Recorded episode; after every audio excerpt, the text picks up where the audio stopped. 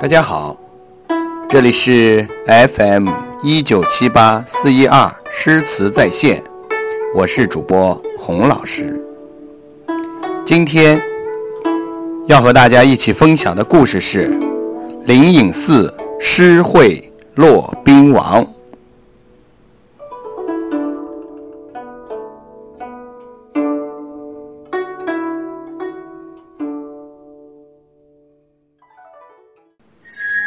初唐诗人宋之问，有一年秋天在江南漫游，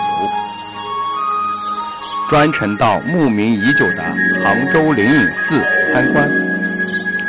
他一路观景，见飞来峰拔地而起，嶙峋秀丽；山岩层层叠叠，峰上林木葱茏，怪石峥嵘。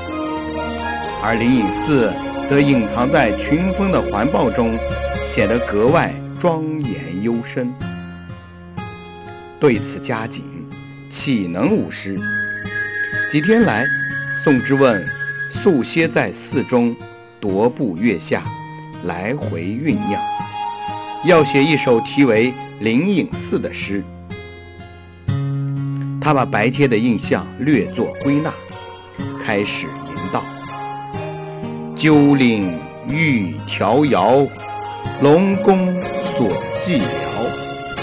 鸠岭即飞来峰，灵宫用来比喻灵隐寺。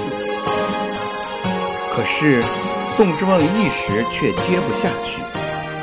开头两句写山写寺，两者相映生辉，倒也不错。那么该写更雄壮的景色来增强气势。但搜肠刮肚，总没能想出好句来，不觉反复念着“鸠岭欲迢遥，龙宫所寂”，苦苦吟着。忽然，耳边传来了苍老的声音：“年轻人，你怎么老念这两句呢？”宋哲抬头一看。见是个身材高大的老和尚在发，便把自己的难处告诉了他。老和尚昂头想了一会儿，说道：“接下去的两句，如果这么写，该是贴切而符合情景的。”他吟道：“楼观沧海日，蒙对浙江潮。”果然雄壮不凡，气象之扩大是前所未有的，对仗又非常工整，可不是吗？在灵隐寺高高的佛楼上，可以远眺从大海中涌跃而出的旭日，而天下闻名的钱塘江八月十八大潮，当时就在寺院附近奔腾而过。宋之问。原先枯涩的思路，这时打开了闸门。他再三谢了老和尚，回房续写下去。桂自月中落，天香云外飘。这两句很美，也是从灵隐寺特定景物加上想象写成的。传说。寺里到秋高气爽时节，常有小豆子般的桂子从月宫中飘落下来，而寺里礼佛的香火所发出的异香，阵阵扑鼻，袅袅高升，几乎要飘到九霄云外去。随后，宋之问再写了八句在灵隐寺周围寻幽探胜的情景和感想。就欣然收笔。